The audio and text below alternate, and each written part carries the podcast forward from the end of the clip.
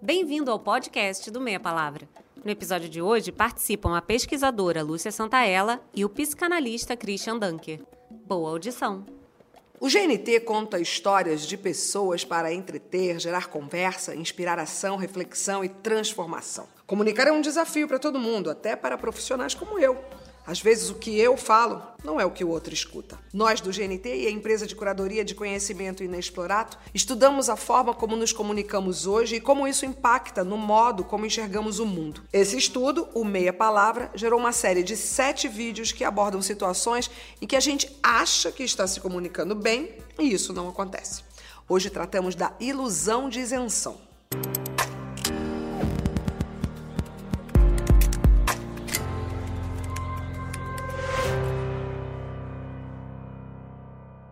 Retomar o que já falamos e você aproveita para se inscrever no canal e assistir os outros vídeos. 100% das vezes que a gente se comunica acontecem interferências que atrapalham nossas trocas. Por isso falamos de ilusões de comunicação, porque a gente esquece de detalhes que são parte do cérebro e da vida humana e que nos atrapalham na hora de sermos efetivos ao comunicar. Compreensão é colocar junto todos os elementos envolvidos na comunicação. Só que recebemos muitos estímulos e vivemos exaustos no mundo atual. Com isso, a gente costuma pegar um elemento e com ele tirar conclusões um tanto precipitadas, seja numa conversa com um amigo ou lendo uma notícia no jornal. Essa é a ilusão de compreensão. Hoje, a maior parte do tempo, estamos prevendo a resposta do outro, ouvindo o que achamos que nos interessa. Essa é a ilusão da escuta. A chamada polarização prejudica a comunicação. Como? Quando acreditamos pertencer a um grupo em que a única coisa que nos une é uma crença comum em determinada ideia. Nesse caso, tendemos a anular tudo que for contrário a ela e esquecemos que quem participa da conversa é tão humano quanto a gente. Essa é a ilusão de tribo. A gente usa tantas mídias para se comunicar e esquece que parte da comunicação se dá através de uma linguagem não verbal. Perdemos informações importantes quando não levamos em conta com quem estamos falando, qual o assunto, em que momento essa conversa acontece e por qual meio ela acontece. Essa é a ilusão de contexto. Não são poucas as ilusões que atrapalham a nossa comunicação. Agora, você já parou para pensar no poder que têm as palavras? Os seres humanos moldam a sua realidade através de palavras e os significados que damos a elas. Palavras determinam lugares, movimentam pessoas, formam imagens e condicionam identidades. Seguindo essa lógica, a gente não se dá conta de que está iludido quando acredita na ideia de neutralidade. O significado das palavras não é estável. Nossa, tem um conto maravilhoso do Borges, autor do Quixote. Eu vou citar esse conto porque ele é maravilhoso. É um escritor contemporâneo que sonhava ser Quixote. Então ele pega o Dom Quixote, um trecho, e escreve o parágrafo idêntico ao do Quixote. Aí o Borges diz assim: Mas essa palavra na época do Quixote, não significava isso. Essa não significava isso. Isso é muito significativo para a gente entender que as palavras têm história. Ou seja, as palavras existem no contexto histórico. E elas vão mudando o significado historicamente. Acreditar que se é neutro é não perceber que existem influências exercidas sobre nós mesmos e o impacto que a gente exerce sobre os outros a partir das palavras que usamos. É como chamar alguém de bobo todos os dias e achar que isso não tem nenhum peso em cima do outro ou da nossa relação. Através do estudo da problematização de palavras, foi descoberto que palavras que as pessoas usam para se referir a nós podem criar uma identificação metafórica. Funciona assim: quando num casal a mulher, por exemplo, é repetidamente chamada por bebê, a identificação metafórica gradualmente ocorre e ela começa a achar que tem características de um neném, como dependência, ainda que seja um apelido carinhoso, tá? Já que a palavra está também associada a muitos atributos infantis. As palavras usadas para se referir a nós acabam informando a maneira como a gente mesmo se entende. E a tendência é agir de acordo com as expectativas que achamos que os outros têm da gente. Acontece que a identificação metafórica não é algo que acontece de forma consciente e ainda assim abala a nossa autopercepção. Antes que a gente comece com isso aí é mimimi, agora a gente não pode falar mais nada. Vamos lembrar que signos e significados são um fenômeno vivo e compartilhado. Isso quer dizer que os sentidos e intenções que o interlocutor elaborou nem sempre chegam da forma que a gente imaginou ao público. A gente se relaciona com as palavras por familiaridade e não por uma definição fixa e rígida. Aprendemos os significados ao ouvir pessoas da nossa comunidade linguística e cultural usar essas palavras. Pense em jogo, por exemplo. Jogo pode ser entendido por todos que dominam a língua portuguesa. Acontece que a imagem e a ideia que cada um forma em sua mente sobre jogo é compreendida apenas por cada um. Eu ouço o jogo e penso num tabuleiro. A produtora, por exemplo, ela pode estar pensando num jogo de futebol. Já o maquiador pode estar pensando num jogo de dados. E vai por aí. A gente esquece que o outro não é acessível a nós como a gente imagina que seja. O mundo é assim. A linguagem importa e a experiência do outro influencia o significado que ele tem das coisas. Então, há, há, um, há um, fechamento dos nossos modos de dizer, há um empobrecimento dos nossos modos de dizer, que vão fazendo a gente acreditar que faz parte da nossa individualização, da nossa hiperindividualização, um domínio, um apossamento das palavras e seu modo de emprego.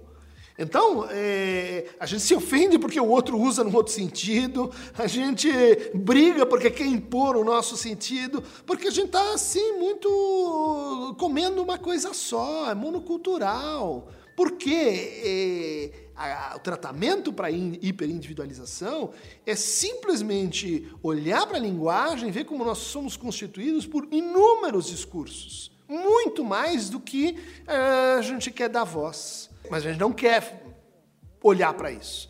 Por quê? Porque isso é sentido como perda de individualização, de personalidade, de apossamento de si, do seu eu, do seu narcisismo, da sua bolha. Então, não. Então, eu vou criando uma, uma forma de, de uso da linguagem que corresponde a esse modo de individualização que é o prevalente. Então a gente fala em hegemonia, a gente fala, vamos dizer assim, em uniformização, que a gente não gosta, mas a gente olha muito pouco para ah, assim, a miséria que é o nosso discurso cotidiano. E isso inclui assim mídia, isso inclui as nossas formas de estar assim nas instituições, nas conversas com o outro. Né? É muita pobreza e muita falta de, assim, de, de abertura para a multiplicidade né, para se entender como alguém que está atravessado, para voltar nessa ideia, por muitas vozes. E, e, e, perdemos um tempo desgraçado abafando vozes. Aí tem uma regra muito importante, que é a relação que eu tenho comigo, no sentido da linguagem, e a relação que eu vou ter com o outro.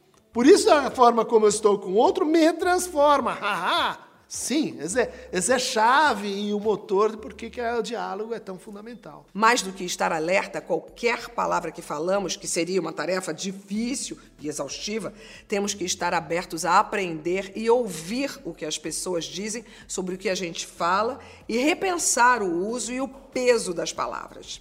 E assim, começar a se desiludir um pouco da ideia de que nossas palavras são isentas. Por exemplo, a palavra denegrir. Por que continuar a usar uma palavra que, conforme estudos, impactam o outro e naturalizam opressões? Denegrir, sinônimo de difamar, tem na sua origem o significado de tornar negro, como se fosse algo maldoso e ofensivo que mancha uma reputação limpa. Esse processo ajuda a entender que, mesmo que a gente não tenha pensado nisso quando usou a palavra, ela tem sim um peso e uma história que faz com que não tenha sentido em continuar sendo usada. É preciso prestar atenção nas palavras que são difundidas. Se existem palavras que a gente usa e que podem ser mais amplas e positivas, por que não usá-las então? Se o processo de significação é aberto e pode ser transformado, podemos trabalhar para mudar a forma como pessoas se identificam e reconhecem o seu lugar no mundo. Os meninos sempre falaram: ah, você é corajoso, você é forte. Os meninos são mais elogiados de corajosos, esperto, forte Inteligente. Inteligente. Inteligente. As palavras elas têm um poder de concretizar coisas, né?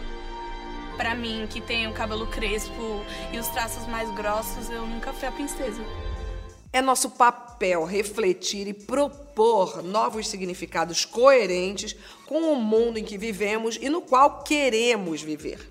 Produzimos um experimento sobre o desafio que é se comunicar. Convidamos pessoas que não se conheciam para uma conversa, um cafezinho. Servimos um cardápio com frases indigestas para promover o debate se discurso de ódio pode ser considerado liberdade de expressão. Ah, é liberdade de expressão, mas de que expressão a gente está falando? De uma expressão que naturaliza é, é, um estereótipo de ser gay, de ser negro, de ser mulher, de ser LGBT. Até porque a liberdade de expressão ela está incluída nos direitos humanos e que, que liberdade de expressão é essa que fere o direito humano, que é o direito de existir? Infelizmente a gente acaba naturalizando essas coisas também, né? Então ser chamado de gordo, ser chamado de viado, ser tratado como promíscuo, ser tratado como uma pessoa que é doente porque quer, que está num processo ruim porque quer são coisas naturalizadas, assim. Eu sei que isso me faz mal em alguma medida, mas eu não consigo te dizer qual é a medida disso mais, assim. Por conta do racismo, a gente sempre acaba atrelando ao negro, né? Sempre é uma qualidade atrelada à sua cor. As pessoas falam, ah, você é muito é, linda, uma uhum. pessoa não negra, mas uma pessoa negra é sempre você é uma tem negra linda. negro junto, Sempre né? tem um negro é. junto, a cor Olha, sempre atrelada, caramba, né? Olha só, nunca tinha pensado nisso. Agora que você sabe de todas as ilusões de comunicação, no próximo vídeo vamos nos aprofundar na troca que envolve a comunicação. Falando em comunicação, a nossa não para por aqui. Nos comentários você pode trocar ideias com quem viu e se interessou pelo tema. E ao compartilhar, você chama mais gente para o papo e para juntos nos desiludirmos.